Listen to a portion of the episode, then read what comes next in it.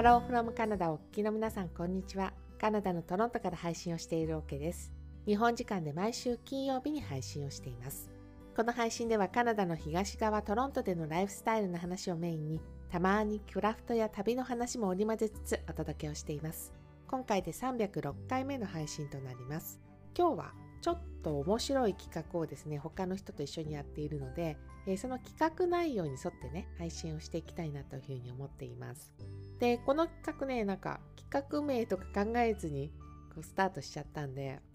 なんかイメージ的なことをお伝えするとね最初にこの誰かのフィルターをこう通してみたら見えてくるもの、まあ、こんな感じのイメージを持ちながら聞いてもらえたらいいかなっていうふうにまず思っているんですね。まあ、実際の企画なんだけれども、えー、まずこの最近よくですねこの「ハローフロムカナダの中にも登場しています朝活メンバーで作っている朝のスパイスという番組、えー、こちらの配信メンバーでもあるマキさんっていう方がいらっしゃいます。ここねあのスタンド FM でも個人の番組であの言葉で聞く読書というこういう番組をね立ち上げたんですよね。そのマキさんと一緒にやっているのが、まあ、今回の企画です。で内容、まあ、具体的な内容なんですけどのマキさんにこの私の配信の中からこう好きなものをこうピックアップしてもらってそれを聞いていただいてこれをノート記事にしてもらう。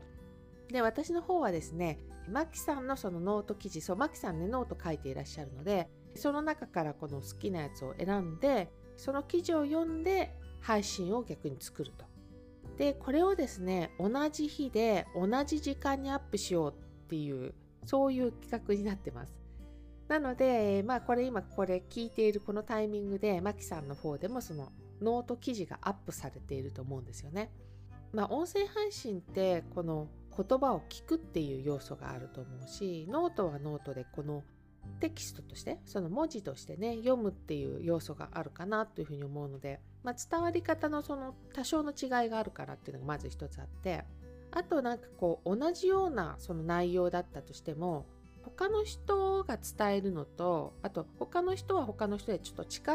違った見え方というか見方をする場合もあるのかなと思ったりもするしね、まあ、この辺はやっぱり自分ではこう気がつかない気がつけないことだったりする。やっぱ自分の中にないものだから。そうそういうなんか見えないものを探る感覚でなんかお互いのフィルターを通せたらいいななんていうふうに思ってるかな。じゃあここからはね私がマキさんのノートを読んでですねそれをまあ軸にしてお話をしていきたいんですけれどもなんかね、えー、マキさんのノートをこう見てですね、まあ、読んで迷いました。どれにしようかなと思ってすごい迷っちゃって。で結局ね1個には絞れなくて2つほどこの共通点がありそうな記事をピックアップしてまあ今今日こうやって喋ってるんですけどでマキさんのノートってこう覗いていただくと分かるんですがその感想だったりも含めて本に関する記事っていうのがすごく多いんですね。あとこのマキさんが書いたそのノート記事のタイトル最初のものからこうずっと辿っていくとやっぱね言葉っていう言葉なんかちょっと変な言い方だけどあの言葉っていう言葉がねほんとたくさん登場していてなので今日マキさんのそのノート記事の中からその言葉と関係のありそうな記事にねフォーカスをしています。でまずね1個目が「良いところは言葉で伝える」というこういうタイトルでノートを書かれているのが1本あるんですけどこの中であの新コーチングを生かすという本を読んだ、えー、そのマキさんの感想が書かれていて。でそうだから新コーチングを生かすっていう本があるっていうことですね。その感想が大切なのはこの自分がどう感じたか。ちゃんとこの主語がね自分になってこの伝えられているかっていうことが書かれてました。やっぱなんかこう誰かに対してこう言葉をかける時に、えー、あここ良かったよねとか素晴らしいねっていう時にその良かったその自分の気持ち何が良かったのかがこうすっぽ抜けちゃうというか。でそういうことってあるなと思って。まずそのノート記事読みながらあるよねそれって思っちゃったのね。でやっぱこうなんかね言葉が先行しちゃって気持ちが置いてかれちゃってるみたいなそういう感じかな。その部分をちょうど読みながら感じながらいた時に同時に思ったことがそのなんかそもそも自分自分はそれに気がついてるかなっていうのはすごい思ったんだよね。置いてかれちゃってるっていうことももちろん気づいてるのかっていうのも心配になったしあと本当にその自分が今何考えてるのかっていうことをちゃんと理解してるのかっていう疑問が湧いたりしました。でそうだからねやっぱなんかこう伝える時に言葉先行じゃなくてねなんか今私は何を思っているのかそのことに気がついてそれをま言葉にする意識ができてるといいなっていうのをすごくこのノートを読みながら思ったことですかね。で2つ目なんだけどあなたはあなたが使っている言葉でできているというこういうタイトルで書かれているノートがあります。でこれねなんかその今言った、えー、ノートのタイトルになってる、えー、これと同じタイトルで本が出版されているんですね。マキさんってこのノートでもその感想さっき言ったけど感想をね書かれたりもしているんですけど同時にあのツイッターの方にもその本の感想だったりとかこんな本読んでますみたいなことをよく書いてくれていて以前に確かねえー、今言ったそのあなたはあなたが使っている言葉でできているというその本。この本のことをツイッターで投稿されていて私それを見つけた時にあこの本気になるっていうようなことをなんとなくコメントした記憶があるなと思って。まあこのタイトル私パッと見た時に思いついたのがあの言霊だったんですよ。皆さん言霊信じますかね？ね私個人的なこと言うとこのそんなにシリアスにスピリチュアルなことをねすごいむちゃくちゃ信じるとかそういうタイプではないんですけどなんか言葉言霊に関してはあのすごい思い当たる節があるというか。で実際にね私あのこの音声配信をまだ始めて間もなくの頃この言霊をテーマにしてお話をしたことがあるんだよね。そう。でその配信で、まあ、話したことともすごい結びつくなみたいなことをぼんやり思いながらこのマキさんのノート記事を読んだんですけど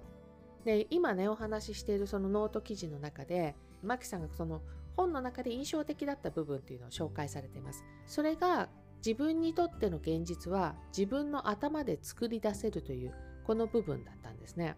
それもなんだろうこう自分が誰かに使う言葉っていうよりは自分がその自分に対して投げかける言葉そのことが書いてあってまさにそうだなと思ってね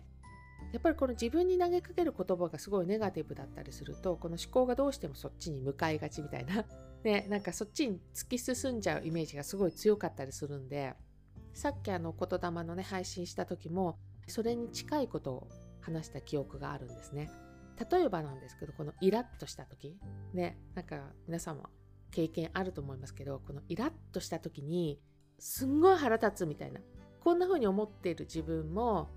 まあ、結局はそのすんごい腹立つっていう言葉を選んだがためにその気持ちも影響されてるだろうなっていうのはね例えば後から落ち着いてからねそのことを思い出したりすると思ったりするんでそうなんかマキさんもそこ、えー、ノートで書いてくれているようになんかちょっとマインドの切り替えとしてその立ち止まって考えるっていうでそこで考えてその今使いたい言葉っていうのを再選択するみたいなこれ本当にいいのかなっていうのを考えさせられるノート記事だったかなっていうふうには思ってます。で私って今ここトロントに住んでいるから、まあ、ここでの生活するにはこう英語を使う時間もすごい多かったりしますね。でも日本語から離れるっていうことはないですし実際まあコミュニティのメンバーとね話す時はこう日本語を使うこともあるし、えー、あと文字を書くとかねあとは今こうやって音声配信も日本語でやってるじゃない？